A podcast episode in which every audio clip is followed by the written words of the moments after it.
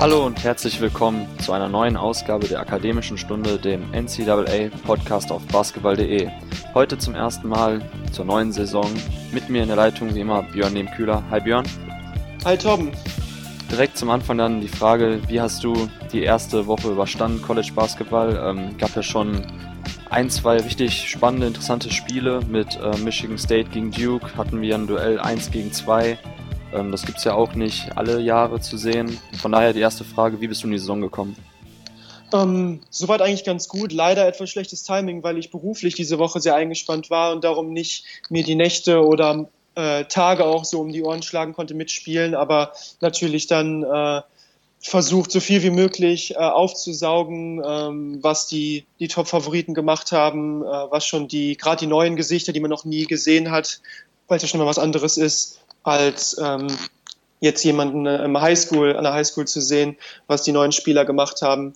Das heißt, äh, ja, einfach geguckt, so viel wie mhm. möglich äh, mit aufzuziehen. Und ich denke, es waren schon ein paar spannende erste Eindrücke dabei, auch wenn natürlich gerade von den Top-Talenten einige leider verletzungsbedingt äh, auch ausgefallen sind. Ja, also ich glaube, das ist eigentlich ein, für uns ein, ähm, eine ganz glückliche Fügung, dass die erste Woche jetzt ähm, ja auch hinsichtlich äh, Upsets so spannungsarm war, weil wir wollen heute den Podcast nutzen, um eine leicht verspätete Preview noch abzugeben. Wir wollen heute kurz, um euch zu erläutern, was wir vorhaben in den nächsten knapp 60 Minuten. Wir werden starten, indem Björn und ich ähm, ja unsere Top 10 quasi live erstellen, indem wir im Draft-Style ähm, uns hin und her die Bälle zuspielen. Wir werden dann bei ähm, Platz 10 starten und werden dann so nach und nach unsere jeweiligen ähm, Plätze auffüllen, bis wir dann zu unserem Top-Team kommen. Von daher ruhig die ersten Eindrücke mit einfließen lassen in den letzten Tagen, aber es ist, glaube ich, auch noch ähm, ja, relativ ähm, legitim zu behaupten, dass das noch ein Preview, eine Top 10 Preview ist von basketball.de. Äh, wir haben deshalb eine Menge vor. Danach wollen wir auch noch kurz über die Deutschen sprechen, über die kommende Draft-Klasse. Von daher viel zu tun. Fangen wir direkt an. Björn, bist du damit einverstanden, wenn ich vielleicht mit einem Platz 10 starte? Wir werden dann ähm, kurz zur Erläuterung, werden dann immer so ein bisschen, ja, Stärken, Schwächen des Teams beleuchten, ähm, was ist neu, welche Spieler sind neu dazugekommen, wer ist gegangen und dann halt noch eine kurze, ja, eine kurze Einleitung, was wir von dem Team in dieser Saison erwarten. Ähm, ich habe nämlich auf Platz 10, um damit zu starten, vielleicht eine Mannschaft, die äh, ja nicht zu den ganz großen Namen gehört, in den letzten Jahren ein bisschen auf dem, äh, ja, waren quasi dabei, sich einen Namen zu machen, und zwar Minnesota. Minnesota, das Team gecoacht von Mini Petino, dem Sohn von äh, Rick Petino, der ja diese Saison zum ersten Mal nicht mehr an der Seitenlinie stehen wird bei Louisville, im Zuge der ganzen Skandale, über die wir heute gar nicht so sprechen wollen eigentlich, äh, nicht mehr in der NCAA aktiv, aber dafür sein Sohn, Rick Petino Jr. und ähm, da muss man sagen, er hat einen super Job gemacht in den letzten Jahren in Minnesota und für mich dieses Jahr sind die Gophers zum ersten Mal auch in der Lage, eigentlich in der ähm, Big Ten ganz oben mitzuspielen. Ich habe sie hinter Michigan State schon mal vorab äh, auf Platz 2 gesetzt in der Big Ten für mich persönlich. Und ja, was ist neu bei Minnesota? Äh, Im Endeffekt gar nicht so viel im Gegensatz zu den letzten ein, zwei Jahren. Man hat mit äh, Fitzgerald jetzt dieses Jahr zum ersten Mal einen Transfer ähm, aktiv. Der hat damals bei Texas A&M gespielt, hatte ganz gute Anlagen gezeigt, war dann aufgrund der Transferregularien letztes Jahr nicht dabei. Dazu kam noch eine Verletzung. Ja, und dieses Jahr bin ich mal gespannt, in welchem Ausmaß Fitzgerald dann einen Impact haben kann als Flügelspieler. Ansonsten, das ist für mich dann auch die Stärke bei Minnesota. Man hat einfach den wahnsinnig talentierten, ausgeglichenen Backcourt der letzten Jahre zurück mit Nate Mason, McBriar und vor allem Emir Coffey. Ist das für mich ganz klar das Prunkstück des Teams ähm, variable Scorer. Man hat mit äh, Coffee einen sehr, sehr guten äh, ja, Point of Attack in Offensive, der initiieren kann. Nate Mason kann auch das Spiel ähm, ja, seinem Stempel aufdrücken. Das finde ich erstmal ganz stark, wenn man so drei Jungs hat, wo man genau weiß, egal wer von denen den Ball hat oder auch wenn McBride ein bisschen mehr Offball spielt, dann hat man immer ständig Scoring-Gefahr. Und das finde ich macht ähm, die Golden Gophers in diesem Jahr aus. Dazu hat man dann halt mit Murphy und vor allem Reggie Lynch äh, zwei richtig gute äh, Verteidiger, die ein bisschen so diesen Big Ten Basketball ähm, personifizieren. Gerade Lynch als Defensivanker, einer der besten Ringbeschützer in der NCAA dieses Jahr. Also das finde ich erstmal, wenn wir uns die Starting Five anschauen, ist das schon richtig, richtig stark und für mich dann nach Michigan State die Nummer zwei in der Big Ten. Von daher, ich gehe mit den Golden Gophers an, auf Platz 10. Ähm, Björn, dazu vielleicht von dir irgendwelche Meinungen noch? Ähm, Ja, auf jeden Fall eine spannende Wahl, vor allem weil Minnesota ja äh, in den meisten Rankings auch etwas äh, außerhalb äh, der Top 10 gelistet ist, wenn auch meistens eigentlich nicht weit. Äh, allgemein finde ich finde ich sehr sehr spannend, so was in der Big Ten passieren wird. Ich denke, alle sind sich einig, dass Michigan State ähm, der klare Preseason-Favorit ist. Aber ich denke, was dahinter passieren wird in der Liga, ähm, äh, kann recht spannend werden, weil ich auch ähm, Purdue zutraue, eine gute Rolle zu spielen. Ähm, eventuell, ähm, ja, vielleicht gut, Wisconsin weiß jetzt nicht, ob die dieses Jahr so stark sein werden. Ähm, mit denen ist immer in der Liga ein bisschen zu rechnen, aber ich kann es auf jeden Fall äh, plausibel, da als Minnesota Nummer zwei zu gehen. Ja, also ich denke auch, dass, ähm, du hast schon Wisconsin angesprochen, Ethan Happ natürlich ein wahnsinnig guter Spieler, der auf einem College-Level auch dominieren kann. Aber ansonsten, glaube ich, war der Aderlass ein bisschen zu groß. Purdue auch sicherlich noch interessant für mich. Platz drei ich sehe Minnesota ein bisschen bisschen weiter noch als Purdue, da auch aufgrund dessen, was äh, mit Purdue eben Caleb Swanigan wird auch erstmal nicht eins zu eins zu ersetzen sein, da müssen sich auch erstmal die Rollen neu finden. Ähm, das ist bei Minnesota eben nicht der Fall und ich habe eigentlich die letzten Jahre bei mir selbst gemerkt, dass ich immer ein relativ großer Fan davon bin, wenn wir anfangen, irgendwie College-Teams ranken, dass ich immer schaue, okay, wie viel bringt das Team zurück, weil ähm, natürlich lebt der College Basketball davon, dass Teams im ständigen Wandel sind, dass, äh, dass man eben nicht den Nukleus hat wie in der NBA über mehrere Jahre, mit dem man dann zusammenarbeitet. Aber deshalb finde ich es immer ziemlich gut, wenn Teams dann irgendwie auf den Kern zurückgreifen können, der mindestens ein Jahr schon so Stand hatte, der sich eingespielt hat und äh, ja, Schwäche bei Minnesota sehe ich dann ein bisschen so die Bank. Ich weiß nicht, wie tief die wirklich sind. Ähm, aber ansonsten für mich ein sehr spannendes Team. Von daher, klar, vielleicht jetzt nicht unbedingt der trendy Pick, Minnesota auf 10 zu setzen innerhalb der Top 10 vor der Saison, aber ich glaube, dass mit Minnesota in diesem Jahr zu rechnen sein wird. Okay, Björn, dann kommen wir zu Platz 9. Wen hast du da? Wen würdest du jetzt nehmen? Ist jetzt äh, etwas schwer vom Vorgehen her, weil ich ja nicht genau, äh, weil wir das Pferd von hinten auf, ja. auf zu einer bestimmten Mannschaft dann vergessen. Ähm, aber eine Mannschaft, über die wir, denke ich, reden sollten, äh, ist Kentucky, die ich jetzt einfach mal an Nummer mhm. 9 erwähne. Ja. Ähm, und ich gebe dir nämlich insofern recht, was du gerade gesagt hast, das sehe ich absolut genauso, dass ich immer ein besseres Gefühl habe vor der Saison bei Mannschaften, die viel Talent zurückbringen. Und entsprechend bei Kentucky jetzt vor der Saison, ähm, ja, natürlich sehr gespannt bin, sehr gespannt war, aber auch mit einer gewissen Skepsis daran gehe. Und ich denke, ähm, das hat sich ja zum Teil bestätigt. Ähm, ich glaube nicht, dass so der komplette Einbruch äh, erfolgt und Kentucky am Ende im NIT landet. Hm. Aber ich denke, dass Kentucky äh, schon, ähm, ja, ist ein interessanter, eine interessante Gratwanderung, weil sie natürlich extrem viel Talent reinbringen im Sinne von All-Americans, aber jetzt nicht unbedingt ein Spieler, den man als, als Nummer eins Kandidaten für den Draft bezeichnen würde. Sie haben nur zwei richtige Rotationsspieler zurückgebracht. Ähm, in die Mannschaft mit Runyon Gabriel und Sascha Kilea Jones, die allerdings auch keine tragenden Rollen letztes Jahr gespielt haben. Insofern nahezu eine komplett neue Mannschaft, weshalb ich jetzt mit Kentucky Nummer 9 ähm, ja, etwas tiefer gehen würde, als, ähm, als die meisten Rankings sie im Augenblick haben. Ich denke, das Talent ist unbestritten. Kentucky wie immer extrem lang besetzt, extrem äh, athletisch hm. über, über alle Positionen hinweg, angefangen mit Hamido Diallo auf der 2, ähm, Kevin Knox, ähm, Gabriel natürlich. Ähm, für mich stellt sich halt die große Frage, wie sich am Ende die äh, Hierarchie in dieser Mannschaft herausstellt. Das heißt, ähm, wenn es jetzt hart auf hart kommt, auch im NCAA Tournament, aber auch schon in der SEC, die denke ich dieses Jahr einige spannende Spiele produzieren sollte. Wer übernimmt dann die Verantwortung? Wer ist der Go-To-Guy? Ähm, Point Guard Play ähm, ist historisch gesehen sehr, sehr wichtig bei Kentucky. Ich denke, Quadi Green macht bisher einen soliden Eindruck, aber ich weiß nicht, ob er jetzt nahtlos anschließen kann an das, was ein De'Aaron Fox gemacht hat oder davor andere Point Guards unter John Calipari. Hm. Ähm, das wäre wahrscheinlich auch einfach zu viel erwartet. Da muss man dann schauen, wie es aussieht, ähm, weil ja auch die Tiefe im, im Backcourt jetzt nicht, ähm, nicht so überragend ist. Und auch natürlich Shooting eine Riesenherausforderung äh, für diese Kentucky Wildcats.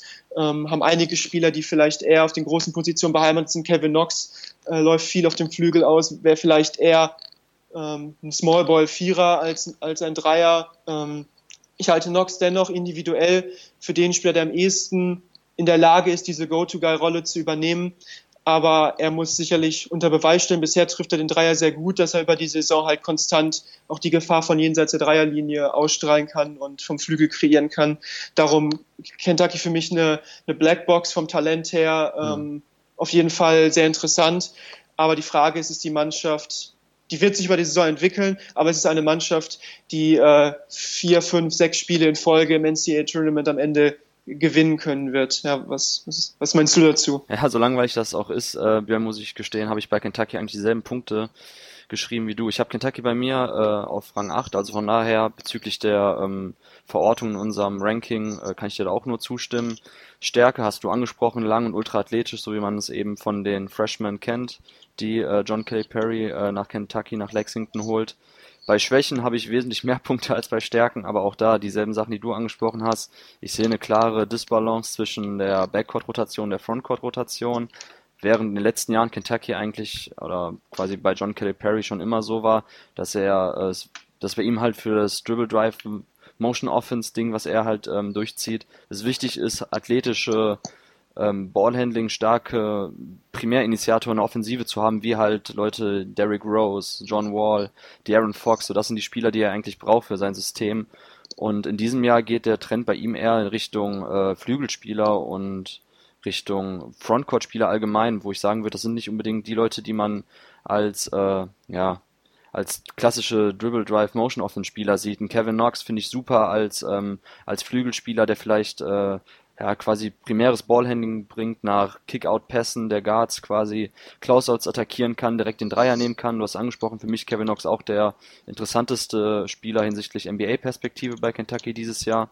Ansonsten, ich mag PJ Washington auf jeden Fall, ein anderer äh, Freshman auf den großen Positionen.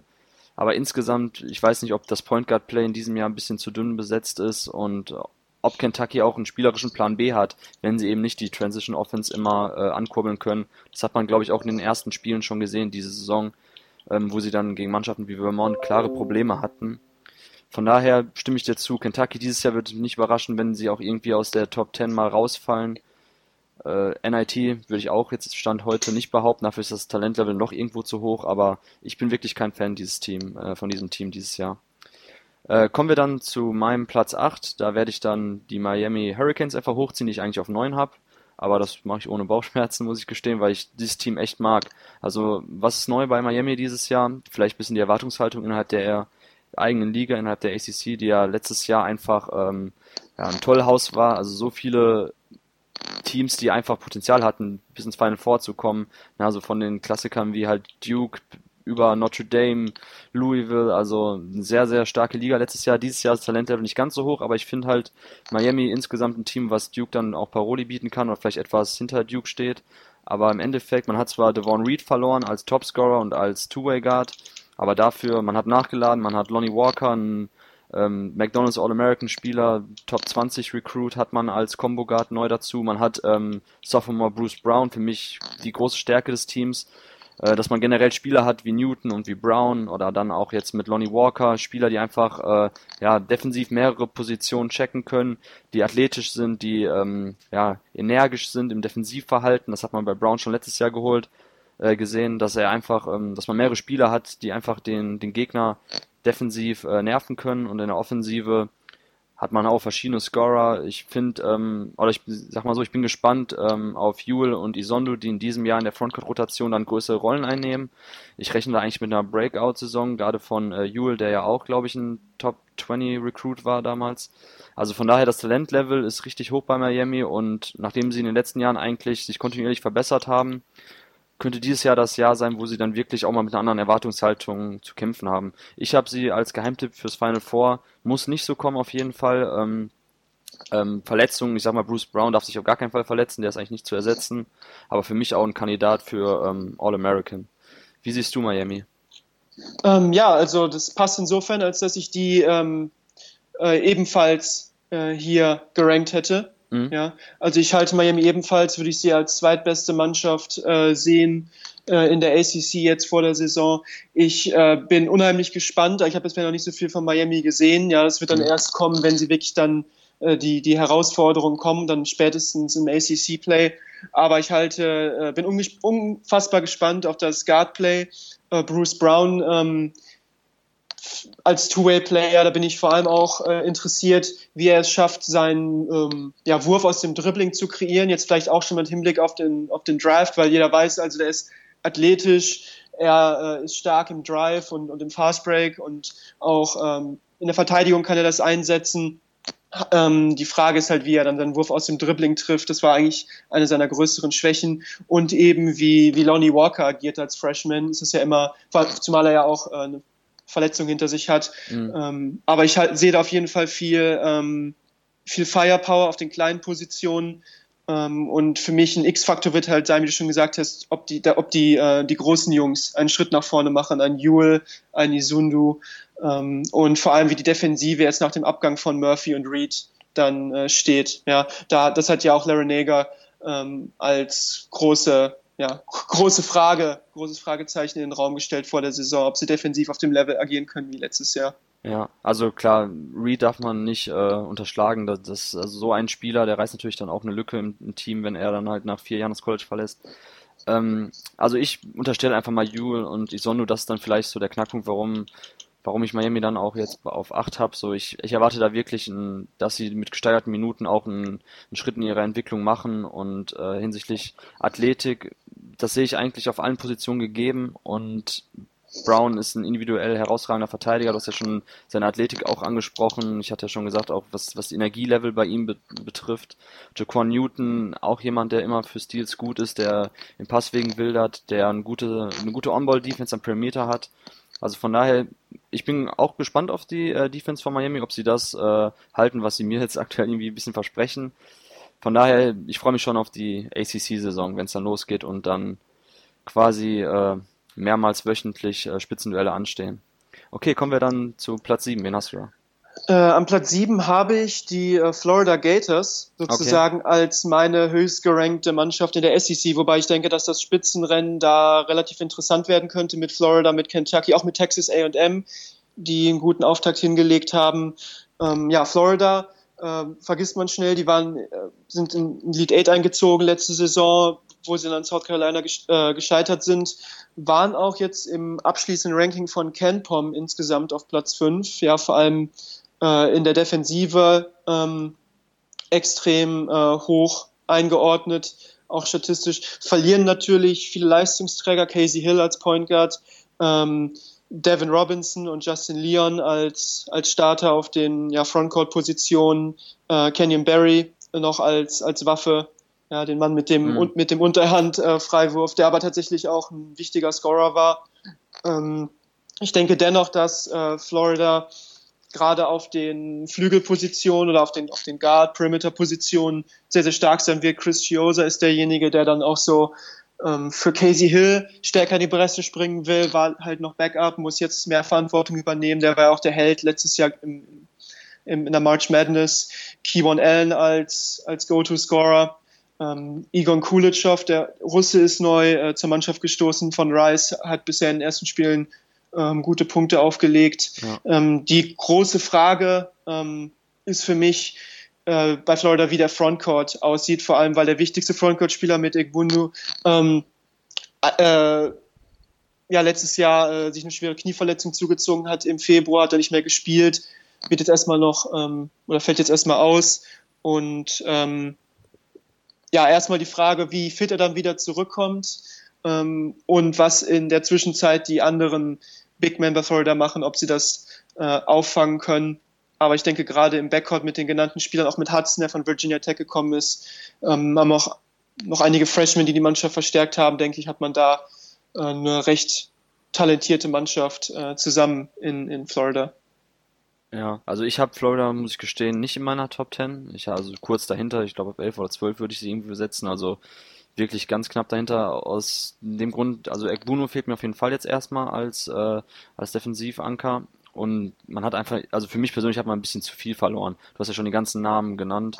Äh, auch wenn Hill jetzt vielleicht Zeit seiner College-Karriere nicht das ganz so halten konnte, was man sich von ihm versprochen hatte nach seiner, ähm, nach seiner äh, Highschool-Zeit, muss ich trotzdem sagen, so auch wenn Kiosa da ist und ähm, Kivon Allen noch da sind, ich, also ich bin erstmal ein bisschen zurückhaltend so in hinsichtlich der Erwartungshaltung des Florida Gators Team. Ich mache mir keine Sorgen um die Defensive. Ich glaube, dass sie da weiterhin zu den Top-Teams auf College-Ebene zählen werden, aber ich muss erst mal schauen, wie es wirklich dann offensiv aussieht. Das war auch das, was vor zwei Jahren als in der ersten Saison von Mike White, ähm, wo man dann auch sagen musste, okay, das offensiv fand ich persönlich, ich weiß, dass andere auch anders sehen, fand ich es nicht so überragend. Ich glaube, dass da eher ein positiver Einfluss direkt in der Defense äh, vorhanden war. Und von daher hinsichtlich der offensiven Probleme bezüglich äh, ja, Guardplay hast du ja schon auch angesprochen, das, das ist okay, aber ich weiß nicht, inwiefern da wirklich Spieler, ich glaube auch, dass der Verlust von Barry schmerzt, dass da ein bisschen ähm, Scoring von der Bank dann fehlt. Ich, also bei mir herrscht erstmal Skepsis vor bei den Gators, weshalb ich sie nicht direkt als Geheimfavorit aufs Final Four sehe wie andere. Ähm, kann sich im Laufe der Saison ändern, je nachdem, wie die äh, neuen Spieler auch sich einfügen. Du hast auch Hudson angesprochen, der dann von Virginia Tech kam, wo er schon knapp unter 10 Punkte, ich glaube irgendwie 8 Novas aufgelegt hat. Ähm, die ersten Spiele, richtig, hast du ja auch schon gesagt, von Kulitschow waren richtig stark, also hat direkt gezeigt, dass er, ähm, dass er weiß, wo der Korb hängt. Von daher, da kann schon Scoring irgendwo aufgefangen werden von dem, was man verloren hat. Aber ich hatte stattdessen auf Platz 7 äh, USC und jetzt muss ich natürlich sagen, äh, das passt jetzt nicht mehr rein. Also ich weiß nicht, wo hattest du USC? Hattest du in deiner Top 10 drin? Äh, an Nummer 10. Ja, genau. Also wenn ich jetzt sagen würde, ich nehme USC jetzt gleich an, äh, an der nächsten Stelle, dann wird, glaube ich, eine von den absoluten Top-Teams bei uns rausfallen. Ja. Deshalb, also ich für mich USC noch ein bisschen ähm, stärker als Miami oder als Minnesota, wo ich ja schon gesagt habe, dass es für mich persönlich wichtig ist, da was Teams zurückbringen. USC, alle acht Topscorer der letzten Saison sind zurück.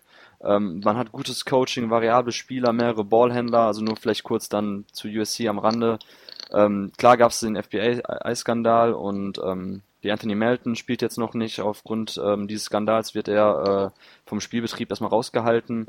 Aber ansonsten so viele gute Spieler, MeToo, ähm, wie gesagt, McLaughlin. Also von daher USC für mich auf jeden Fall ein Geheimtipp fürs Final Four. Ich hatte sie jetzt bei mir auf sieben. Hab sogar überlegt, sie noch höher zu ranken, aber das lassen wir jetzt an dieser Stelle dann, glaube ich, sein, weil sonst wird's halt ähm, hinten raus bei uns ein bisschen eng, wenn dann plötzlich Duke fehlt oder so.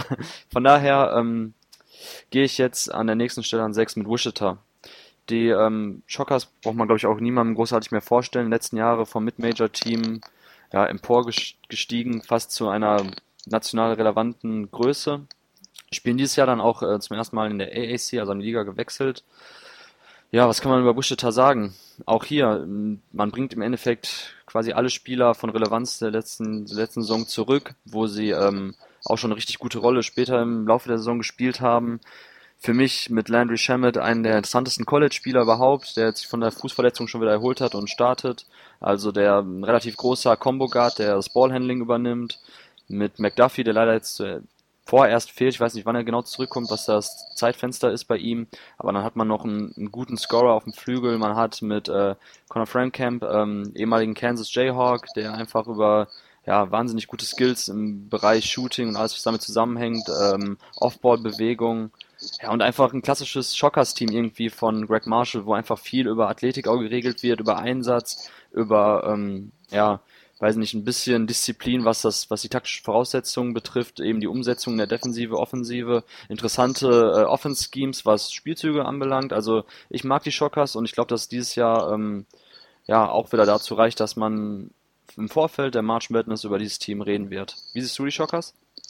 Ähm, ja, ich bin ebenfalls von den Shockers recht überzeugt. Ähm, ich äh, hätte sie auch dann, also ich war am Schwanken halt Platz 5, Platz 6 mhm. und ich denke, dass sie auf jeden Fall auch ein legitimes, äh, legitimer Final Four Pick sind und ich denke auch, dass, ähm, ja, dass wir über sie natürlich auch nochmal sprechen werden, wenn die March Madness losgeht. Äh, es ist gut, dass sie in der American äh, Conference spielen.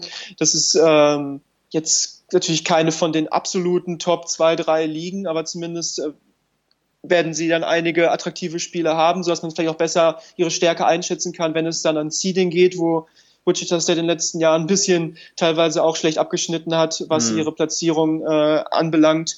Ähm, was mir vor allem aufgefallen ist, als ich halt überlegt habe, so Wichita State, was denke ich über die Mannschaft, Stärken und Schwächen, dass mir bei denen jetzt keine wirklich gravierenden Mängel auf den ersten Blick äh, aufgefallen, wo, wo ich jetzt gedacht habe, äh, ganz klar, da, da hakt bei Wichita State, auf der Position sind die jetzt äh, schwach besetzt oder ähm, in dem Bereich ähm, mangelt es total. Klar müssen sie jetzt erstmal auf McDuffie verzichten. Da müssen sie aufpassen, dass sie dann, wenn er vielleicht an der Conference Season zurückkommt, dann muss man einmal abwarten, wie es dann am Ende tatsächlich aussieht, dass sie da jetzt nicht sich irgendwelche blöden Niederlagen einhandeln. Aber ich denke, die Mannschaft ist auch breit und tief genug, um das erstmal aufzufangen und sich da ja, aus der Affäre zu ziehen.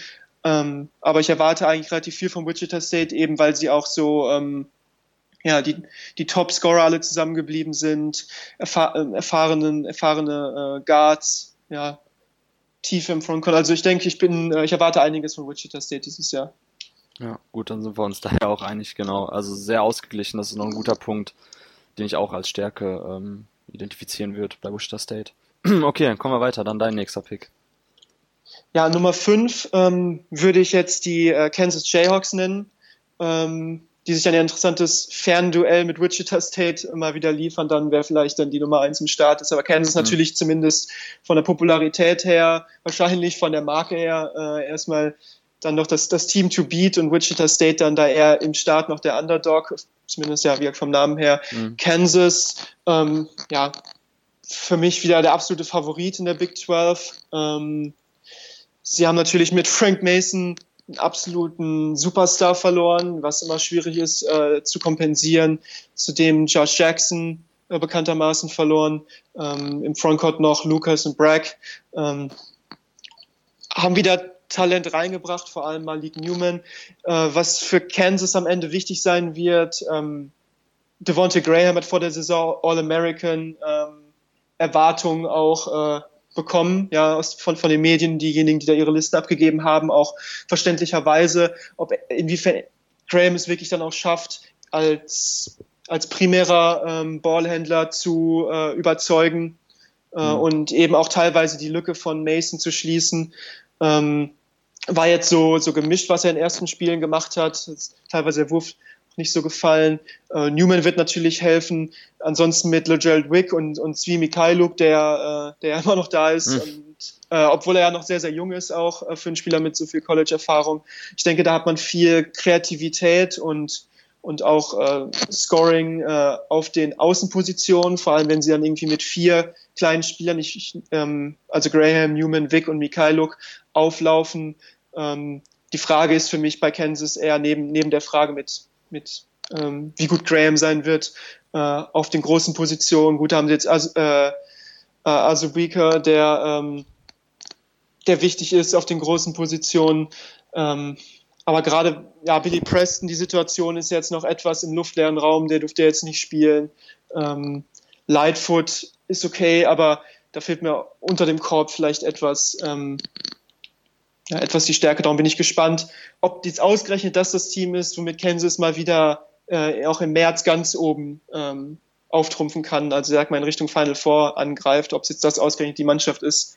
Ähm, aber in der Big 12 mache ich mir da jetzt relativ äh, wenige Sorgen bei Kansas. Ja, ich glaube auch mangels ähm, Konkurrenz, oder? Oder wen, wen siehst du jetzt genau. dahinter in der Big 12? So genau, also äh, spontan, ja. Baylor ist ganz okay, TCU muss man mal gucken, wie die West Virginia würde ich wahrscheinlich an Nummer zwei sehen. Mhm. Ähm, vor, vor der Saison, wenn wir jetzt sagen, es ist eine Preview, der hat natürlich im ersten Spiel gegen Texas A&M überhaupt nicht gut ausgesehen. Ähm, ja. Aber schwer, da, schwer vorstellbar, dass es dieses Jahr ist, ähm, wo dann quasi der Streak reißen ja. soll bei Kansas, ne? Genau, also die Big 12 reißt mich jetzt dieses Jahr auch im, im Vergleich zu anderen Jahren äh, nicht unbedingt vom Hocker, ja, was jetzt da so die Konkurrenz für Kansas angeht, das genau wie du jetzt schon sagst, wenn es Buddy Hield nicht geschafft hat, Kansas zu stürzen, hm. äh, warum es dann ausgerechnet äh, dieses Jahr? Ja, vielleicht Trey Young. Ne? Trey Young ist auf jeden Fall der Freshman bei Oklahoma, den, den schaue ich mir Fall sehr gerne an.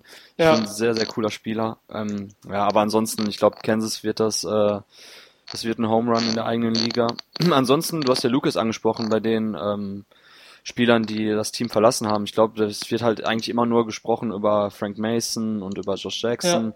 Ja. Aber ja, gerade wenn man sich jetzt die Frontcourt-Rotation anschaut, dann sieht man erstmal, wie wichtig Lucas war. Klar, er hat jetzt nicht, er war nicht der prominenteste Name im Kader, aber gerade wenn man ähm, auch mit Josh Jackson als Smallball-Vierer gespielt hat, hat man einfach gesehen, wie wichtig es war, dass man mit Lucas jemanden auf der 5 hatte, der einfach äh, ein guter Rebounder ist, der ähm, ja, der in der Verteidigung einfach sein Mann stehen kann als letzte Instanz äh, unterm Korb. Und da muss man jetzt mal schauen, ob das äh, Asubike in gesteigerten Minuten kann. Genauso wie äh, Mitch Lightfoot, der auf jeden Fall mehr Minuten abreißen muss auf der Center-Position. Von daher, als Schwachstelle würde ich bei Kansas definitiv auch dieses, dieses kleine Loch dann unterm Korb äh, benennen und halt das Guard-Play, also Malik Newman, man muss ja sagen, er kam damals auch mit einer Menge Vorschusslorbeeren ans College, war auch einer der Top-Recruits. Äh, bei Mississippi State fiel er dann als, ähm, ja, hatte natürlich auch keine leichte Mannschaft in dem Sinne, dass er Unterstützung hatte. Hat viel einfach den Ball geworfen, so ineffizient gescored wie er, war dann schon lange nicht mehr ein Freshman. Äh, wie gesagt, muss man ihn ein bisschen, glaube ich, auch in, in, Schutz nehmen, als Freshman in so eine Mannschaft reinzukommen, wo das Talentlevel einfach nicht gegeben ist und wo dann in der SEC auch dann immer so schwere Konkurrenz ist. Ähm, ja, ich bin mal gespannt, ob Malik Newman dieses Jahr dann zeigen kann, äh, mit gesteigerter Minutenzahl und mit einer prominenteren Rolle in, einem, in einer guten Mannschaft, wie effizient er einfach sein kann als Scorer. Er braucht seine Würfe und dann ist eben die Frage der Effizienz bei ihm gegeben. Okay, kommen wir dann jetzt schon langsam in die ganz spannenden Gefilde. Ähm, ich habe als nächstes Villanova. Eigentlich hatte ich Villanova auf dem Platz, den wir gerade schon hatten mit Kansas, aber ich habe jetzt auch kein Problem, Villanova einen hochzuziehen. Ähm, ein Name natürlich Jalen Brunson, so einer der Top-Kandidaten auf die Auszeichnung zum Spieler der Saison. Ähm, ansonsten hat sich natürlich einiges getan in den letzten Jahren bei den äh, Wildcats im Gegensatz zu der Mannschaft, die vor zwei Jahren die Netze abgeschnitten hat und Champion wurde. Ähm, es sind kaum noch Spieler da aus dem damaligen Team, allen voran natürlich, ähm, muss man ganz klar sagen, finde ich jetzt äh, Daniel Oshefu, der damals so wichtig war, der Center. Ähm, aber andersrum muss ich sagen, das Team gefällt mir wirklich auch sehr, sehr gut. Fast vergleichbar mit dem vor zwei Jahren. Allen voran, wie gesagt, Bronson, und ansonsten Michael Bridges, ähm, der glaube ich auch relativ gute Erwartungshaltung haben darf, was die NBA-Draft betrifft in diesem Jahr. Einfach weil er das widerspiegelt, was in der NBA gesucht wird. Einfach ein Rollenspieler, der defensiv mehrere Positionen verteidigen kann auf dem Flügel, der athletisch ist, der ein guter Spot-Up-Schütze ist. Und ähm, man hat ja schon jetzt in den ersten Spielen gesehen bei Villanova, dass er diese Rolle jetzt wirklich, also mit etwas prominenterer Rollenbeschreibung gut ausfüllen kann in der Mannschaft. Dann hat man noch Mary Spellman, der letztes Jahr aufgrund von ähm, akademischen Verfehlungen, möchte ich es nennen, nicht spielen durfte. Auch vor zwei Jahren kam er dann auch ans College, beziehungsweise letztes Jahr als ähm, Top 5-Star-Recruit. Äh, Von daher glaube ich, dass man auch wieder eine ganz gute ähm, Rollenverteilung hat, was Inside-Outside-Spiel betrifft bei den Wildcats. Jay Wright ist ja jemand, der eigentlich auch immer dann ein ziemlich gutes Auge für den Kader hat und hier am besten die einzelnen Spieler in, in verschiedene Spielzüge involviert. Ähm, ich ich glaube, dass die Wildcats, also ich denke sowieso in der Big East führt kein Weg dran vorbei, dass sie ähm, dass sie sich da den Titel schnappen werden. Aber ich glaube, dass auch im März, an April mit diesem Kader gerechnet oder mit diesem Team gerechnet werden muss. Wie siehst du die Wildcats? Ja, ich habe sehr hohe Erwartungen an die Wildcats. Ähm, deswegen sind sie auch unter meinen äh, Top 4 Mannschaften. Mhm. Ähm, ich denke, ich, ich habe riesen Erwartungen eigentlich an Jalen Brunson, weil ich denke, für, für einen College Guard ist er einfach unfassbar, unfassbar smarter Spieler. Und er ist halt eigentlich genau derjenige, von dem ich erwarten würde, dass er in so einem Villanova-System, dass er auch darauf aufbaut, jetzt nicht nur One-and-Done-Rekruten durchzuschleusen, sondern, ähm, sondern eben eher so ein System an sich ist, äh, dass er jetzt derjenige ist, der dann vielleicht äh, für dieses organische Wachstum sagt, sage ich mal, der mhm. dann reinkommt, das Zepter übernimmt und halt derjenige ist, der vorher gelernt hat von den anderen und dann der Leader ist und das dann quasi die nächste Generation weitergibt, so wie man das jetzt ja klassischerweise auch bei einem College-Team vorstellt. Ähm, deren, ja, die Starting Five, wenn ich jetzt noch die Vincenzo mit einbeziehe, die Sechser-Rotation, finde ich sehr stark, sehr vielseitig ausgeglichen. Man hat da viele Fähigkeiten ähm, verbunden, halt ein Vorbereiter mit Brunson, der auch ein bisschen scoren kann. Bridges und hast du angesprochen, so als 3D-Guy vielleicht, ja. Booth, der jetzt äh, dabei ist, die Vincenzo als Scorer von der Bank. Ähm, darum wäre Villanova für mich auch eine Mannschaft, die ich als Preseason Final Four Pick abgeben würde, mhm. äh, wenn man mich fragen würde. Ähm, die Fra Frage sich stellt, was halt außerhalb dieser, dieser Spitzenrotation ähm, passiert, wenn wir uns jetzt anschauen, wer sonst in den ersten Spielen äh, Spielzeit äh, bekommen hat, sind das dann teilweise auch, also die, diejenigen, die jetzt wirklich dreimal auch dann gespielt haben in den ersten drei Spielen, sind das halt drei, drei äh, Freshmen noch, die aber jetzt nicht so nicht so die ganz großen Namen sind. Ähm, die Mannschaft ist nicht übermäßig groß besetzt. Ja, also Spellman ist natürlich ein Brocken. Ähm, und, äh, aber kein Spieler da ist größer als 6'9, also 2,6 Meter. Sechs. Muss mal gucken, wenn es halt gegen die wirklich langen athletischen Mannschaften geht, ähm, wie Villanova dann aussieht. Aber in der Big East natürlich der klare Favorit und für mich auch eine Mannschaft, die man auf jeden Fall auf dem Zettel haben muss äh, im März. Genau, okay, dann nennen wir mal deinen Platz 3.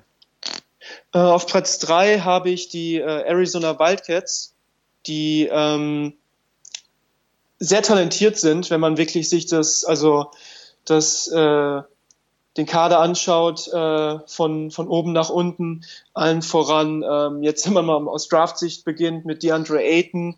Äh, ich habe jetzt noch keine kompletten Wildcat-Spiele gesehen, warte darauf, dass sie gegen vernünftige äh. Gegner auch antreten. Aber wenn man halt Aiden gesehen hat, die, sag ich mal, in Ausschnitten oder, oder Scouting-Videos oder also gegen die Vorbereitungsgegner, gegen, ähm, gegen die Gegner, die sie jetzt in den ersten Spielen hatten als Aufbauprogramm, sieht er natürlich einfach gigantisch aus. Ne? Alleine als physische Präsenz, aber dann gleichzeitig, wie er sich dann bewegt für seine körperlichen Merkmale, die er mitbringt, ähm, mit seinen 2,16 Meter, aber auch super athletisch, relativ mobil, ja, ähm, traut sich auch den Sprungwurf zu nehmen. Da muss man abwarten, wie es dann über die Saison, wie er den über die Saison trifft. Ich glaube, bisher hat er seinen ersten getroffen, eins von sechs. Mhm. Ähm, also jetzt, bei Bagley würde ich jetzt auch sagen, jetzt niemand, von dem ich jetzt erwarten würde, dass er konstant jetzt schon einen Dreier trifft. Oder auch bei Bamba, aber das sind alles drei Spieler, die sich, äh, die sich trauen, den Dreier zu werfen. Und bei ihm sieht es jetzt auch nicht komplett daneben aus, was seine Wurftechnik betrifft. Aber einfach ein Biest am Korb ähm, vor allem, wenn man dann noch Dusan Ristic mit einbezieht, noch ein anderer Seven-Footer, der über, über, viel Erfahrung verfügt als Senior. Ähm, Alonso Trier, der als MVP der Mannschaft eigentlich, beziehungsweise der Spieler, auf den es wirklich ankommen wird, auch so in Preseason All-American-Konversationen genannt, derjenige, der die Mannschaft anführen muss, so als Go-To-Guy und das bisher natürlich auch macht nach drei Spielen mit 90 Punkten auf dem Konto. Ähm, Ansonsten Jackson Cartwright als Senior so auf der Point Guard Position natürlich undersized, aber bringt zumindest Erfahrung mit und kann das Spiel so ein bisschen leiten. Ja, und ähm, also für mich eine talentierte Mannschaft, man kann halt so weitermachen. Äh, Rawley Alkins ist aktuell noch verletzt, aber ein sehr, sehr guter College-Spieler. Äh, Emmanuel Acott bringen sie als Fresher mit rein. Also vom Talent her eine sehr, sehr gute Mannschaft äh, mit, mit Größe, mit Athletik, äh, offensiver Firepower. Ähm, Worauf ich gespannt bin, ist, vor allem wenn Arizona jetzt äh, mal diese Durststrecke auch von Sean Miller durchbrechen will und das Final Four erreichen will, ähm, wie die Mannschaft dann am Ende im März, wenn es wenn es hart auf hart kommt oder vielleicht auch schon im Pac-12-Spiel, wobei die Liga auch nicht so stark sein wird an der Spitze wie im Vorjahr, wahrscheinlich mhm. mit Oregon und, und UCLA noch, ähm, wie Lonzo Trier dann, ob er das bestätigen kann, was er jetzt in den ersten Spielen gezeigt hat. Bei DeAndre Ayton war ja immer die Frage, ob er so die äh, konstante, das konstante Feuer mitbringt. Da bin ich gespannt, äh, wie, wie Aiden dann reagiert, äh, wenn es dann gegen die äh, richtig starken Gegner kommt, die ihm vielleicht auch ein bisschen von seinem Spiel mitbringen, mit, äh, wegnehmen können. Ob es ihm auch gelingt, die Defensive wirklich zusammen mit Ristic zu verankern, die letztes Jahr nicht unbedingt elitär war. Ähm, das sind, äh, das sind so die Punkte, äh, auf die es für mich ankommt und auch, dass sie natürlich dann die, äh, ihre Rotation finden und auch ganz wichtig, wie kommt Rawley Alkins von seiner Verletzung zurück, wann und, und in welcher Form, weil das schon auch ein wichtiger Spieler ist auf dem Flügel. Ja, ja, vor allem muss man ja ganz klar sagen, auch wenn, wenn Kadeem Allen jetzt nicht so der Riesenname war, also für das Wildcats-Team war er in den letzten Jahren ungemein wichtig, also der muss auch erstmal ersetzt werden. Dazu halt absolut, absolut. die beiden NBA-Guys mit äh, Makan und ähm, Kobe Simmons. Also klar, da gibt's auch einige, einige Aspekte, wo man schauen muss, inwiefern die neuen Spieler in diese Rollen dann reinwachsen. Ich denke, dass sehr viel auf die Freshmen ankommt, also nicht unbedingt jetzt auch die Andre Ayton, auf ihn sowieso, ähm, sondern auch auf die anderen Jungs. Du hast ja gerade dann schon Aykert angesprochen oder Bran äh, Randolph. Also das sind Jungs, die glaube ich auch schon direkt abliefern müssen, einfach weil dann auch hin, hinsichtlich der Tiefe, ähm, also abseits der Starting Five, diese Jungs dann gefordert werden, um eben Unterstützung zu liefern. Also bei der Starting Five mache ich mir gar keine Sorgen. Ich meine Parker, äh, Jackson Cartwright, Alonso Trier, Trier für mich einer der besten Scorer. Dazu dann halt Ristic und Aiton, also es ist schon wirklich sehr, sehr gut und ich glaube, da hat man auch dieses Jahr dann endlich mal eine ähm, ja, eine richtig vernünftige Balance zwischen Offense und Defense. Das war für mich immer in den letzten Jahren bei Arizona ein bisschen das Problem. Da hatte man ein Jahr, wo, wo man eine richtig gute Offense hatte, dann hat man wieder defensiv die Einstellung nicht gestimmt, bisschen das Talentlevel nicht. Dann hatte man das andere Jahr, wo man äh, mit TJ McConnell und ähm, und ähm, wen, äh, Flügelspieler, der ist bei Brooklyn spielt, sag schnell. Ähm, jetzt komme ich gerade nicht drauf. Der Defensivstopper bei Arizona vor zwei Jahren. Ach so, ähm, Ronde Hollis ja, Jefferson. Mit so einem genau. Ja. Ronde Hollis Jefferson, genau, genau. Also ja. in diesem Jahr hat man einfach eine wahnsinnig gute Defensive. Da hatte man aber dann ein bisschen Offensivprobleme, wo man dann auch dann im NCAA-Tournament ausgeschieden ist.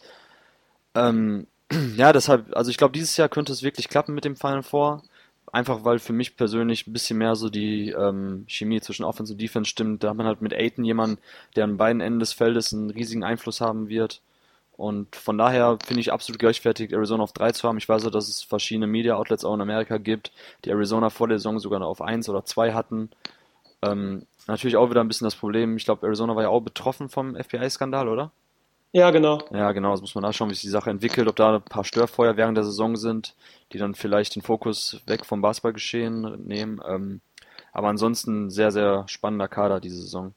Okay, auf Platz 2 habe ich Duke Blue Devils. Ähm, Duke eine Mannschaft, ähm, ja, was soll man dazu sagen? Also im Endeffekt Grayson Allen als Senior zurückzuhaben, ist schon ähm, ja etwas, was man nicht jedes Jahr sieht, dass so jemand ähm, volle vier Jahre am College spielt, wenn er schon quasi in seiner ersten Saison bei einem ähm, ja bei einer Championship so tatkräftig unterstützt.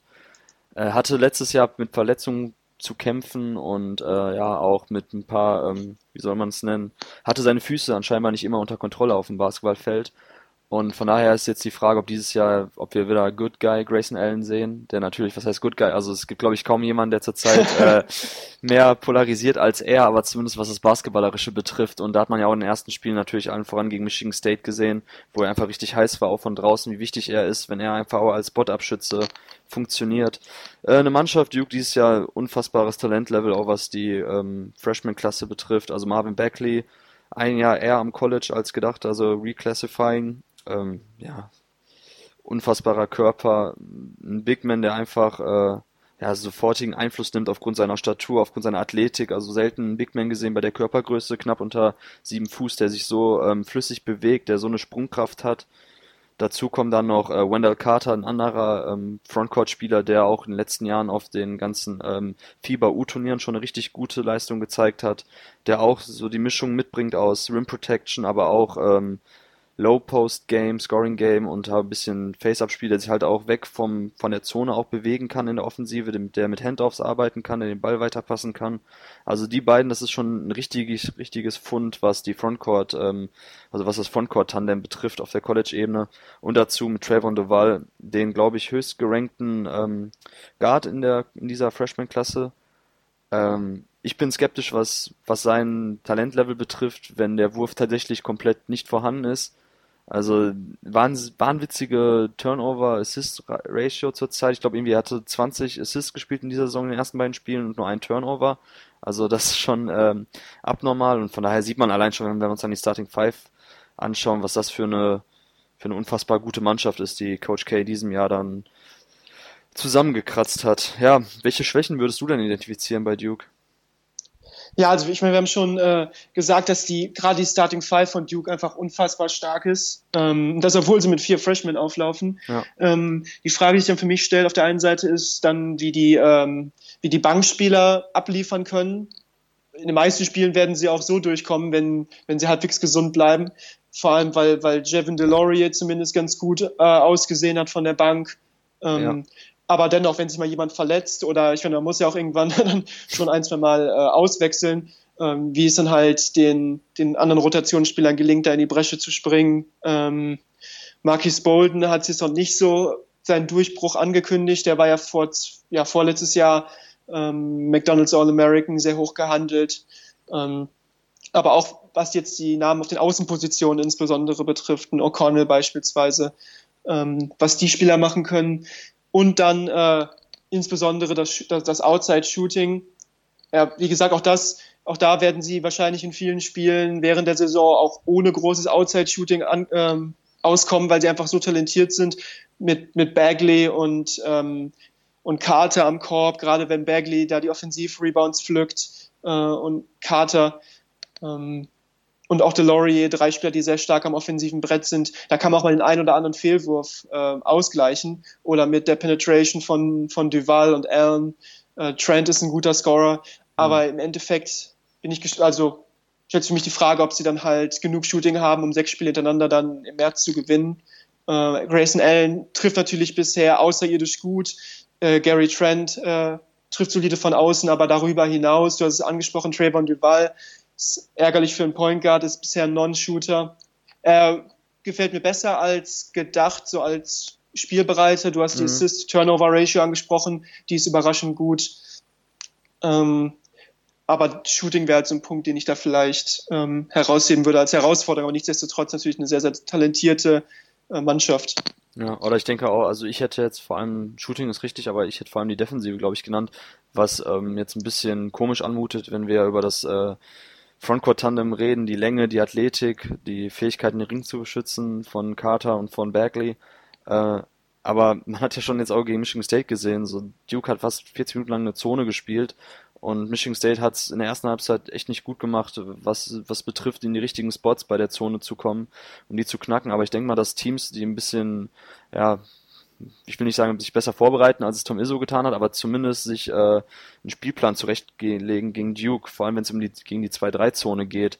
Also dann glaube ich schon, dass sie da ein bisschen Probleme kriegen können. Also das fand ich auch überraschend, dass sie komplett auf Mann-Mann verzichtet haben. Ähm, da muss man dann mal schauen, ist natürlich auch dann schwer zu evaluieren, wie das ähm, defensive Talentlevel von den Jungs ist, wenn sie sich abseits des Korbes bewegen müssen, wenn es um Switching geht, wenn es um ähm, ja, oder auch mal um Doppeln geht, um, um Hedging, so, da muss man dann schauen, wie da Bagley und Wendell Carter und O'Bolden unterwegs sind. Von daher würde ich erstmal ein Fragezeichen hinter Defensiv machen von Duke, inwiefern sie da ähm, verwundbar sind. Okay, aber jetzt zum Abschluss darfst du einmal für mich da Michigan State loben. genau, nee, es trifft sie auch ganz gut, ähm, denn obwohl Michigan State natürlich jetzt bereits äh, eine Eins stehen hat in der Lost Column, äh, wäre das auch die Mannschaft gewesen, die ich vor der Saison als Preseason Champion getippt ja, hätte, mhm. getippt habe, mit allem, die ich darüber gesprochen habe. Ähm, warum? Wir haben es, das war mit das erste, was wir heute überhaupt besprochen haben.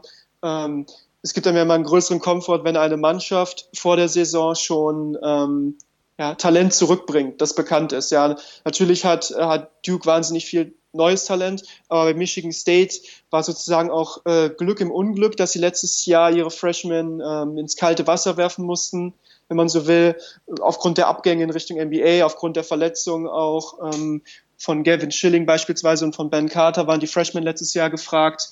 Ähm, Cassius Winston hat bereits Minuten gesehen. Äh, Joshua Langford, Miles Bridges natürlich allen voran als Star letztes Jahr. Äh, Nick Ward äh, unter dem Korb.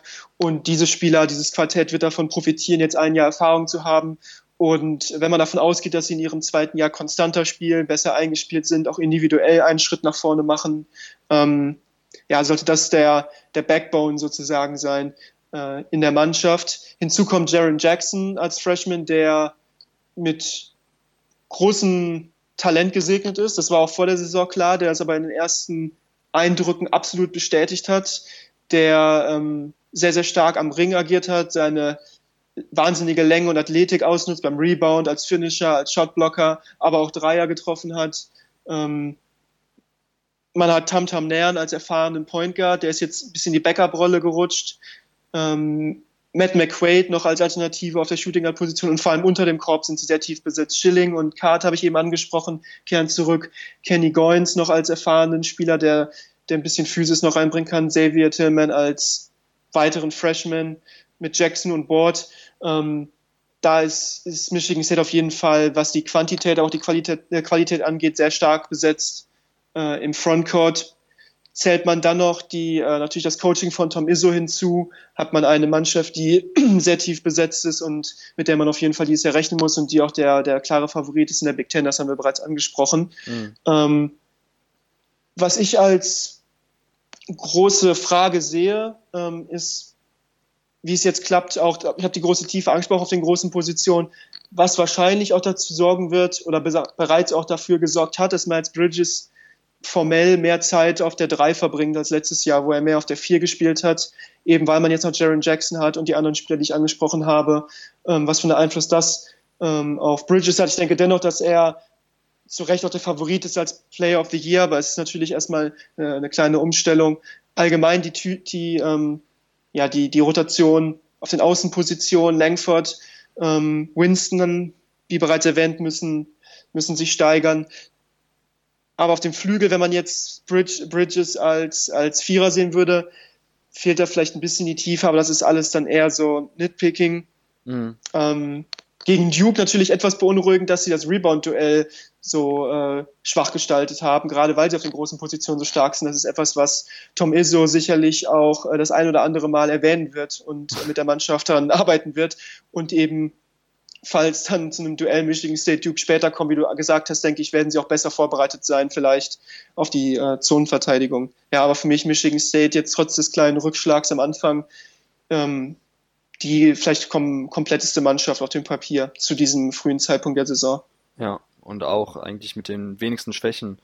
Weil ja. klar, so bei, bei, bei Duke haben wir auch gerade schon gesagt, muss man mal schauen, eigentlich sah es jetzt mit der 2-3-Zone schon ganz gut aus, aber was passiert, wenn sie dann auf Mann Mann mal umstellen müssen? Ähm, kann Bagley und können Wendell Carter wirklich am Perimeter spielen? So ist Bagley überhaupt schon so weit, dass er wirklich jetzt als ähm, so junger Spieler schon auf dem College-Level mehrmals die Woche gegen andere Big Men bestehen kann? Ähm, was mit dem Point Guard Play, Shooting und so weiter. Und da sehe ich bei Michigan State tatsächlich eher weniger Schwächen. Also wenn man davon ausgeht, dass äh, Gavin Schilling und Ben Carter gesund bleiben, dann hat man halt die letztjährige klare Schwäche. Das war halt Rebounding, das war halt ähm, ja irgendwie ein bisschen Stärke und Länge halt im Frontcourt. Die hat man dann dieses Jahr einfach, gerade auch mit der Erfahrung, die äh, Gavin Schilling und Ben Carter haben. Und dazu kommt, äh, ich habe mich zwar vor der Saison auf Jaron Jackson super gefreut, weil ich ihn auch bei den Turnieren, bei den Jugendturnieren super fand. Äh, aber was er bislang gezeigt hat, auch gegen Duke, das war phänomenal. Also es ist genau das, dieses, diese Einhorn-Skills, die man in der NBA sich wünscht davon und die Leute wie ähm, Miles Turner und Christoph Porzingis halt haben. Das hat er auch gegen Duke gezeigt. Ich weiß gar nicht, wie viele Blocks er schlussendlich hatte, aber er hatte einfach er hat einfach da mit Shotblocking einen defensiven Einfluss gehabt. Der Impact war einfach dann als, Ringbeschützer voran und vorne hat er die Dreier getroffen, war als Trailer gefährlich, hat aber auch ähm, im High Post die Anspiele gesucht. Also Jackson sah wirklich sehr, sehr gut aus und vielleicht. Freiwürfe hat er bisher getroffen, ja. hochprozentig, 11 von 14. Also das ist wirklich sehr, sehr beeindruckend von Jackson bisher. Ja, ja deshalb, also wenn, wenn da tatsächlich so die die Progression im Spiel so weitergeht wie in den letzten Jahren und das, was er jetzt gerade gezeigt hat, so, weil, also ich fand auch persönlich, dass man einfach wirklich eine Weiterentwicklung sieht zu dem, was er ähm, in den Jugendturnieren gezeigt hat. Das ist schon imposant und da könnte ich mir vorstellen, dass auch am Ende der Saison dann vielleicht Jackson tatsächlich vor Bridges landet, so in den ganzen Mock Drafts oder dass vielleicht dann auch in der Top 5, Top 10 auf sicherlich dann äh, gelistet ja. wird. Und von daher, also bei den Schwächen, man kann sagen, bei Michigan State war es eher das Shooting, gerade wenn dann halt Joshua Langford, also quasi dieses Perimeter-Shooting von Langford, von Winston, von Tom, Tom Nance, wenn das nicht vorhanden ist, so, dann hat man ja auch gesehen, dann kann man natürlich auch eine Zone spielen, dann wird es einfach nicht bestraft. Dann, und was ich überraschend fand bei Michigan State als Schwäche, ähm, war das Ball-Movement ähm, gegen die Zone. Hatte. Ich weiß nicht, ob sie echt nicht drauf eingestellt waren, aber der Ball wurde viel zu lange gehalten, es wurden nicht, es wurden nicht die Spots gesucht, wo der Ball hinbewegt werden muss. Es war ein, recht langsames Ball hin und her geschobe um die Zone herum. Ähm, da, da vermute ich oder hoffe ich auch darauf, äh, als ähm, als Fan der Spartans, dass dann jetzt im Laufe der Saison dann auch noch viel gezielter eben ähm, die Stärken von Tom Tom Nance gesucht werden, der natürlich als Ballhändler die Schwäche hat, den Ball nicht zu schießen zu können von der Dreierlinie, was natürlich katastrophal ist, aber er hat halt seine Stärken im Drive und die muss er dann auch irgendwie anbringen können, was zwar gegen eine Zone schwierig ist, aber ich hoffe dann im Laufe der Saison, dass da noch eine bisschen bessere ähm, Chemie zwischen den einzelnen Ballhändlern besteht. Also wenn dann auch Winston und Nance dann vielleicht mal zusammen auf, äh, auf dem Feld stehen. Gut, dann haben wir ja doch jetzt relativ ausführlich unsere Top 10 besprochen. Ähm, denke, dass wir die ganzen Teams relativ äh, ja, in ihren Einzelheiten analysiert haben, kurz analysiert haben. Kommen wir dann zum Schluss auch jetzt mit Blick auf die Zeit dann ähm, zügig noch schon auf die Deutschen. Ähm, die Namen sind bekannt, vor allem äh, Moritz Wagner. Ich weiß nicht, also kannst du mir kurz dann einen Überblick geben über die Deutschen, was du von denen erwartest, die Saison, wie deren Rolle ist? Vielleicht so ein 5-Minuten-Recap? Ja, also ich fange mal mit Moritz Wagner an, weil der natürlich ähm, der Spieler ist, auf den jetzt dieses Jahr am meisten zukommt, weil er eben äh, in Michigan gefragt ist jetzt nach dem Abgang äh, diverser Leistungsträger, DJ Wilson, auch Derek Walton, insbesondere Zach Irwin, ähm, gefragt ist, da als Leader zu übernehmen, ähm, in der Offensive eine viel, viel größere Rolle äh, übertragen bekommt und dann zugleich aber nicht mehr seinen gewohnten Point Guard an der Seite hat, was sicherlich nicht unerwähnt bleiben darf. Ähm, da wird spannend sein zu sehen, wie er in dieser neuen Rolle klarkommt, dann auch wenn es dann am Ende in Richtung Big Ten Play geht. Ähm, und darüber hinaus, äh, auch gerade jetzt vielleicht, wenn man aus NBA-Sicht guckt, wird natürlich gefordert, dass er defensiv und als Rebounder noch mehr ähm, aufs Parkett bringt als bisher. Das, da wird er selber dran gearbeitet haben. Man weiß ja auch, wenn man jetzt die, die Podcasts mit Ray Vogt hört, wie selbstkritisch äh, er ist und das ist ihm auch bewusst und ich äh, bin sehr, sehr gespannt, ob er da jetzt diesen großen Schritt machen kann. Letztes Jahr hat er einen Riesenschritt gemacht vom, vom Ende der Bank bis zu einem wichtigen Rotationsspieler, ja, Leistungsträger. Und jetzt ist er aber wirklich gefragt, vielleicht als der Mann da äh, bei den Wolverines. Ne?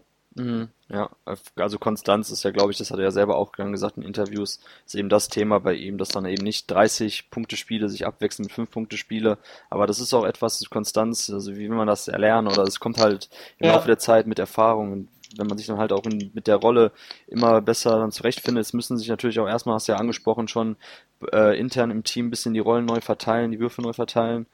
Ähm, Beeline als Head Coach hat ja auch schon gesagt, okay, es dauert natürlich auch immer eine Zeit, bis dann aus Offensivsystem, was ja auch auf Read and React eben dann fußt, ähm, bei allen dann wirklich auch in den Köpfen drin ist. Von daher, ich bin mal gespannt, wie sich das im Laufe der Saison entwickelt, welche Rolle er einnimmt. Ähm, ist ja jetzt wirklich gut in die Saison gestartet. Äh, zu den anderen Jungs, Oscar da Silva. Ja. Wie sieht's ebenfalls, aus? Ebenfalls äh, Oscar da Silva sehr gut in die Saison gestartet. Da habe ich vor der Saison ja, also mir die Frage gestellt, welchen Einfluss wird er bereits als Freshman haben in Stanford? Das ist ja immer ein ziemlich großer Schritt, was man auch nicht unterschätzen darf, mhm. als, auch als hochgehandelter Freshman aus Europa rüberzukommen. Moritz Wagner, obwohl es jetzt für ihn so gut läuft, vergisst man leicht, dass er in seiner Freshman-Saison waren seine Minuten hoch und runter, ebenso wie seine Leistung. Ja, das eine mit dem anderen natürlich auch sehr eng verbunden. Ähm, hat noch viele Fehler gemacht, mal gar nicht gespielt, dann wieder ein bisschen mehr. Richard Freudenberg letztes Jahr in St. John's ähm, ebenfalls mindestens so hoch gepriesen wie der Silver, nicht so richtig gut reingekommen. Hängt häufig damit zusammen, welche Spieler du hast, ähm, wie du vielleicht in das System passt, ob sie dich in irgendeine Rolle schieben. Ja, und Oscar da Silva habe ich mir auch die Frage gestellt, vor allem natürlich mit Reed Travis, der beste Spieler der Mannschaft. Mhm. Bei Stanford den ich auch zutraue, eine ganz gute Rolle in der Pac-12 zu spielen, ähm, auf seiner Position spielt, also im Frontcourt. Aber bisher, was der Silva gel äh, geliefert hat, auf dem Papier sehr, sehr gut. In den ersten beiden Spielen bereits solide. Hat da jeweils so knapp, ja, oder beziehungsweise genau 21 Minuten jeweils gespielt in den ersten beiden Spielen, sieben Punkte gemacht von der Bank, äh, jeweils auch recht effizient. Und dann im dritten Spiel hatten die glaube ich, relativ äh, viele Ausfälle zu verzeichnen, ist er plötzlich in die Starting Five gerutscht und hat 12 und 17 aufgelegt. Ähm, 5 von 9 aus dem Feld, 2 von 2 von der Linie. Ähm, also wirklich extrem gut, hat 38 Minuten gespielt, hat sich dann am Ende ausgefault und jetzt im letzten Spiel, glaube ich, auch wieder in der Starting Five gestanden äh, gegen Northeastern. Äh, erneut einen soliden Eindruck abgeliefert, also was äh, er bisher gezeigt hat, äh, lässt darauf hoffen, dass er eine wichtige Rolle dieses Jahr bei Stanford spielt. Und ähm, ja, gut, gegen Eastern Washington muss man dazu sagen, das Spiel haben sie verloren, war natürlich nicht das, womit Stanford äh, sicherlich mhm. geplant hat, gerade wenn man sagt, dass die vorhaben, eine gute Rolle zu spielen, waren wie gesagt ersatzgeschwächt, aber Oscar da Silva kann man sich, ähm, denke ich, große Hoffnung machen, dass dies ja schon läuft und ähm, er hat ja auch schon, ich glaube, bei bei ESPN, also die ehemaligen Draft Express Jungs, die jetzt bei ESPN sind, haben ihn unter ihren Top 25 Freshmen gehabt, relativ weit am Ende, äh, unter ihren Top 100 Prospects in ihrem Mock Draft äh, 2019 in der zweiten Runde. Also ähm, ist jetzt nicht, da ist jetzt auch schon kein No-Name unter den Insidern, hat ja auch für mich jetzt in der Nationalmannschaft, in der Jugendnationalmannschaft immer war jemand, der eigentlich auch gut die Lücken gefüllt hat, mhm. der jetzt nicht so ein Ballstopper war auf dem Flügel, ähm, sondern recht vielseitig, der auch defensiv was gemacht hat, gereboundet hat, seine Chancen genutzt hat, recht vielseitig. Ähm, darum erwarte ich mir da eigentlich äh, recht viel und bin froh, dass er jetzt schon früher als erwartet äh, eine Rolle spielt. Oder ja. wie siehst du das? Ja, nee, absolut auch. Ich denke, dass ihm vor allem seine Vielseitigkeit äh, und seine defensiven Skills da, ähm, da helfen, jetzt schon Minuten abzugreifen, ne, dass er halt auch mehrere Positionen verteidigen kann, dass er dagegen hält, ähm, dass er dann doch robuster ist, als glaube ich auch viele erwartet haben. Das gefällt mir auch gut. So, also bei dem Blick, den ich bislang dann reingeworfen habe ähm, bei Stanford, muss ich sagen, äh, glaube ich schon, dass er sich jetzt trotz dann auch der teaminternen Konkurrenz äh, erstmal durchsetzen wird, beziehungsweise seine Minuten als Freshman schon sehen wird. Und das ist natürlich auch dann schon äh, eine richtig gute Nummer hinsichtlich der seiner Entwicklung, seiner spielerischen Entwicklung und seiner Reife, wenn er jetzt schon halt äh, wichtige Rotationsminuten sieht und halt dann eben auch ne, vor allem, glaube ich, defensiv eben dann Einfluss nehmen wird und da dann auch halt gebraucht wird. Äh, ansonsten, gut, McKay Mason verletzt. Ähm, dann haben wir noch so Jungs wie Dominik Uhl, äh, Meißner. Ich weiß nicht, wen sich, Hans Brase, wen, wen siehst du jetzt noch als besonders ähm, erzählenswert als Preview an bei den Deutschen? Ah, ich schaue mir natürlich an, äh, was Christian Senkfelder ja. macht, weil ich ihn auch letztes Jahr getroffen habe und natürlich dann auch ähm, ihm die Daumen drücke, dass er es da schafft, bei Äh, bei Boise State hat sich da erwartungsgemäß auch schon Minuten erkämpft. Mhm. Ähm, aber ich muss dann abwarten, wie dann äh, Boise State in der Mountain West Conference abschneidet, ja, wie das dann am Ende äh, darauf hinausläuft, ja. Okay, gut. So, dann haben wir, obwohl wir eigentlich auch jetzt noch über die, ähm, ja, die Draft, kommende Draft, über die Top-Jungs kurz sprechen wollten, würde ich sagen, brechen wir es trotzdem jetzt ab, hinsichtlich der Zeit, genau. wir nicht überziehen. Dann gibt es schon mal was, worauf ihr euch dann bei der nächsten Akademie ja. freuen könnt. Vielleicht dahin, spielt Michael Porter dann ja auch wieder. Genau, wollte gerade sagen, vor allem haben wir bis dahin dann auch genug Zeit, um Jungs wie äh, Porter, Bagley, Bamba und Co. Ähm, genauer zu beobachten und dann auch erste valide Aussagen darüber treffen zu können, was deren NBA-Potenzial betrifft. Ja, Björn, dann vielen Dank für deine Zeit, hat Spaß gemacht. Ich hoffe, ja, ich hoffe die Zuhörer haben jetzt ähm, mit unserer äh, Preview, in Anführungszeichen Preview Top 10 etwas anfangen können, ersten Einblick darüber erhalten, wie die Kräfteverhältnisse unserer Meinung nach ähm, vor der Saison, während der ersten Saisonwochen sind in der NCAA. Und ja, ich denke, für uns beide bleibt nur noch übrig, den Zuhörern viel Spaß zu wünschen, wenn sie sich den College Basketball diese Saison zum ersten, zum wiederholten Male, wie auch immer anschauen. Es lohnt sich. Es ist, glaube ich, sehr, sehr spannend dieses Jahr, auch wenn man mit Duke und Michigan State und Arizona Top-Teams hat. Finde ich, dass die anderen Teams nicht weit dahinter sind. Ähm, man muss natürlich äh, schauen, wie sich das entwickelt bei Mannschaften, die ähm, ja vor allem über Freshmen kommen wie Kentucky, wie weit sie sind. Aber ich glaube, dass uns eine relativ spannende Saison bevorsteht. Ja, und dann vielen Dank für deine Zeit und ja. noch einen schönen Tag. Hau rein.